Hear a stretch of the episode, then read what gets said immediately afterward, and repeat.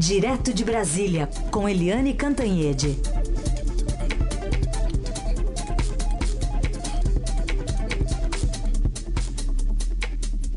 Oi, Eliane, bom dia. Bom dia, Raíssa e Carolina ouvintes.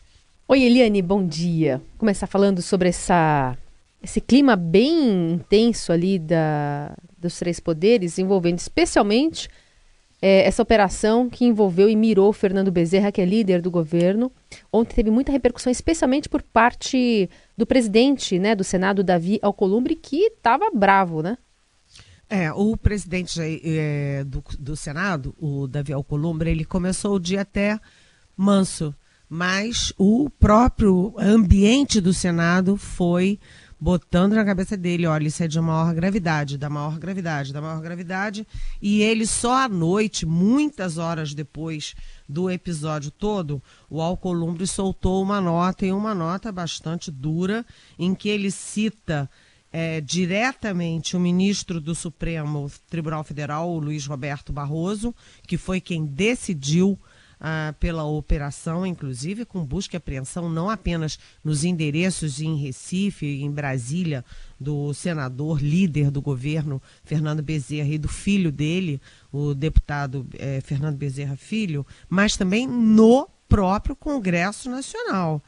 Então, o Alcolumbre cita o Luiz Roberto Barroso, lembrando que foi uma decisão monocrática, de um ministro apenas, sem consultar a turma, sem consultar o plenário, e ele frisa o Alcolumbre, que foi é, atendendo ao pedido de um único delegado da Polícia Federal. É, e ele também lembra que a PGR, que é a, Procurador, Procuradoria Geral da República, que tem competência exclusiva para supervisionar e promover arquivamento de processo, era contra, né? Tinha pedido o arquivamento do inquérito. Então, o Alcolumbre está defendendo é, a, a corporação e a instituição. E isso cria problemas do Senado com o Judiciário e com o Executivo. Né? O Supremo do Judiciário e o, a Polícia Federal é do Executivo. Essa questão toda, evidentemente, foi parar no gabinete do presidente Jair Bolsonaro, que ontem convocou fora da agenda o ministro Sérgio Moro da Justiça, que é o chefe da Polícia Federal, para tentar entender o que está acontecendo. E nenhum dos três, nem o Bolsonaro, nem o Moro, nem o general Augusto Heleno, que é o chefe do GSI, que estava presente, divulgaram nada para a imprensa. Todo mundo tentou falar com eles sobre isso, ninguém falou nada. Mas a suposição legítima em Brasília inteira é de que Bolsonaro foi perguntar, primeiro, qual é a gravidade dos crimes atribuídos ao líder do governo no Senado. Segundo, é, se é, houve aí uma retaliação da Polícia Federal contra ele, Bolsonaro, contra o governo, porque afinal das contas o Fernando Bezerra é líder do governo, né? E porque o Bolsonaro está às turras com a Polícia Federal, de vez em quando é, quer intervir na Polícia Federal no Rio de Janeiro, já falou publicamente criticando o diretor-geral da Polícia Federal, o delegado Maurício Valeixo. Então ficou um climão assim. Isso aí foi retaliação, porque é de uma gravidade enorme você, é, a Polícia Federal, fazer busca e apreensão batida dentro do, de um gabinete do Senado e também porque é, é num momento muito importante para o governo né, você mexer na, numa peça como líder do governo, você está mexendo no tabuleiro todo da articulação política do governo no Congresso Nacional. Então o clima está muito quente, a semana encerra é, com um clima ruim e isso vai se estender pelo fim de semana. Bom, é, você falou que vai se estender, até porque o, o próprio líder colocou carga à disposição, né, Helene? O presidente vai ter que tomar uma decisão. Até agora não houve nenhuma manifestação do Planalto sobre isso. E hoje também é um dia de definição se o presidente vai ou não lá para Nova York, para a Assembleia da ONU. Exatamente. Hoje o foco está muito no presidente Jair Bolsonaro. É, primeiro, porque, como eu disse, ele vai ter que entender aí o que, que houve, se essa decisão da Polícia Federal é, foi contra ele, se não foi, se foi técnica, se não foi. Aparentemente, por tudo que a gente apura, a decisão é anterior a, vamos dizer, crise entre o, o, presidente e a PF. De qualquer jeito, o Bolsonaro é bem, vamos dizer assim, é, ele sempre tem uma pulga atrás da orelha, ele sempre tem uma mania de perseguição. Então, é, isso é uma coisa. A segunda coisa é que, como você disse, ele começa a discutir se tira o Fernando Bezerra, que botou ontem um cargo à disposição, e quem fica no lugar, né? Porque você tem uma pauta carregada no Senado é, no segundo, segundo semestre. Está na reta final da reforma da Previdência.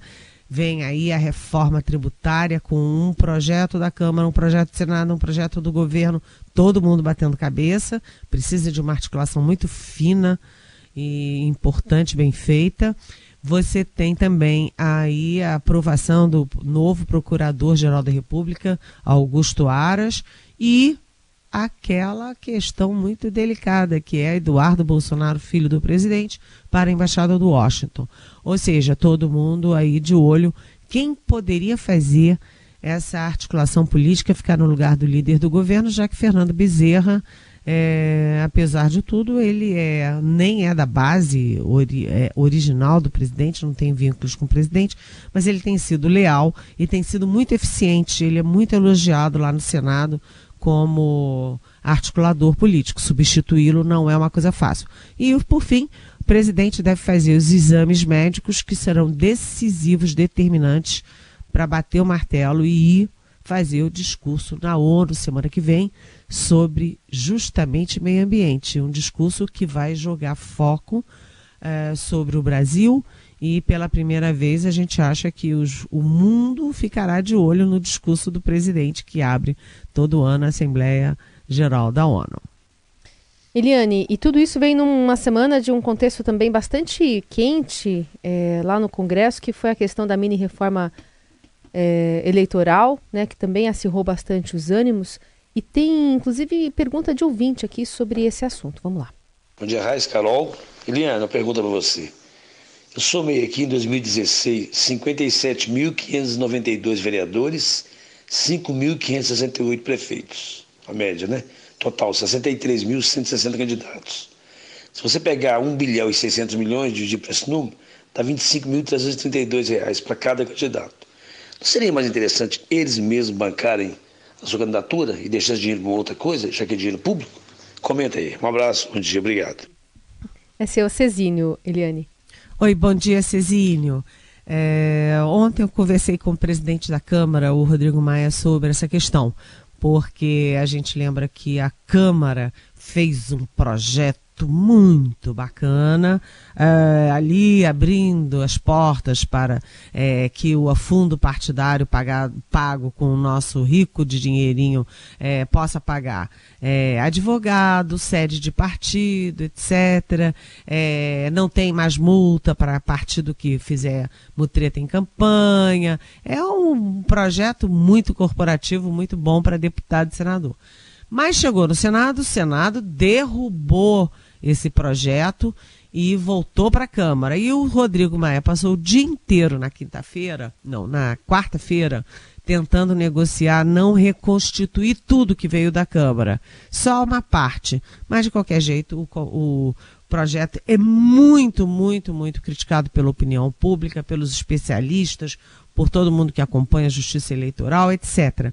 Mas o Rodrigo Maia é, pegou esse touro à unha e é o único que dá a, tapa, a cara a tapa para bater, para defender o projeto, que agora está na, na mão do presidente Jair Bolsonaro para vetos ou sanção. E mas o que, que o Rodrigo Maia diz? Olha, e o Cezinho está confirmando é, que a população não quer saber dessa história de pagar advogado, não pagar advogado, se o dinheiro vai para a sede ou não a questão fundamental para a opinião pública é a questão do fundo eleitoral. O fundo eleitoral, é, pelo orçamento, é de 1,7 bilhão de reais, é, que é o valor de 2018 e que vai ser mantido para é, para esse ano, para 2020, na eleição municipal. E aí há uma briga do Alcolumbre do Senado com o Maia da Câmara. Porque o Maia me disse: olha, é pouco, é pouco, tudo bem, mas com essa crise fiscal, se não tem dinheiro para nada, para educação, para saúde, para nada, então é o que dá para fazer, vai ficar assim mesmo. E o Alcolumbre diz: não, é muito pouco, olha só, no oposto do que o Cizinho disse, é muito pouco porque a eleição de 2018 tem muito menos candidato. A eleição de 2020 é uma eleição com muito candidato em todos os municípios, é muita gente. Agora, Cizinho, é, respondendo a sua pergunta, é, 25 mil reais pode parecer pouco, mas muito candidato que é vem de sindicato, vem é, líder comunitário, é, líder de igrejas, é, que não sejam aquelas igrejas riquíssimas que a gente sabe quais são, é, não tem esse dinheiro. Então você vai ter uma diferença se não tiver um dinheiro. Foi proibido o dinheiro é, é, privado, das empresas privadas que contribuíam para as campanhas. E agora vai ser proibido o dinheiro público, e aí você só vai ter rico disputando mandato. Então, que a democracia tem que ser financiada, tem. O problema é que não pode ser valor é enorme e esse valor é para campanha, não é para pagar sede de partido bonitinha, nem para pagar advogado de, de político que faz coisa errada, nem contador, nem coisa nenhuma. Tem que ter limite e fiscalização. Agora, algum fundo para pagar eleição tem que ter. Eliane, vamos falar um pouquinho mais sobre uma reportagem aqui da Vera Rosa e da Tânia Monteiro no Estadão, mostrando como funciona aquilo que é chamado de gabinete do ódio no Palácio do Planalto. E diante disso, né, a gente falou da, disso mais cedo, o ouvinte Lucas Barros está perguntando também para você qual a ligação entre o gabinete de ódio e as fake news desde as últimas eleições. Alô, Lucas, bem-vindo. Obrigada pela pergunta. Você tem toda a razão. Há, uma conexão direta entre esse gabinete do ódio e as fake news aí dos bolsominions é, contra, inclusive, ou principalmente contra a imprensa e contra todo mundo. É, segundo essa reportagem da Vera Rosa e da Tânia Monteiro, é, eles atuam, é um grupo que está dentro do palácio que não atende a ninguém, passa por cima do, da, do Gabinete de Segurança Institucional, passa por cima da Secretaria de Comunicação, passa por cima dos generais, é, não tem negócio de núcleo militar nem nada. O que funciona lá no Palácio é o núcleo esse núcleo duro ligado ao chamado é, 02, que é o filho Carlos Bolsonaro, que pediu licença é, da vereança no Rio de Janeiro exatamente para ficar exclusivo dessa turma, mandando nessa turma. É, são jovens, é o Tércio Arnaud Tomás, o José Matheus Sales Gomes, Matheus Matos Diniz, além do Léo Índio, que é o Leonardo Rodrigues de Jesus, que é primo dos filhos do Bolsonaro e que atua dentro do Palácio Planalto com a maior desenvoltura, com crachá e tudo, mas não tem cargo.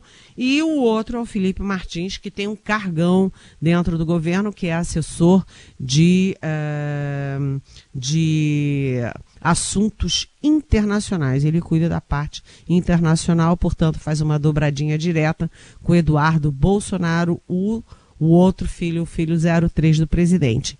Quem está fora desse núcleo é o Flávio Bolsonaro, que é mais velho, senador, tem lá os problemas dele com Queiroz e que agora está articulando muito fortemente na política, junto com o general Ramos, eh, secretário de governo. Então, o Flávio Bolsonaro faz a política de articulação e os outros fazem a política da beligerância. E eles produzem relatórios, segundo a reportagem, produzem relatórios diários sobre os fatos do Brasil e do mundo e sempre xingando a imprensa, que eles chamam a imprensa de lixo. É, e eles é que comandam as, é, as redes sociais do presidente. Então você tem razão, eles estão por trás sim desse, dessa guerra aí que foi aberta na internet. Não é nada é, de criar fatos positivos, mas sim de bater, bater, bater o tempo inteiro.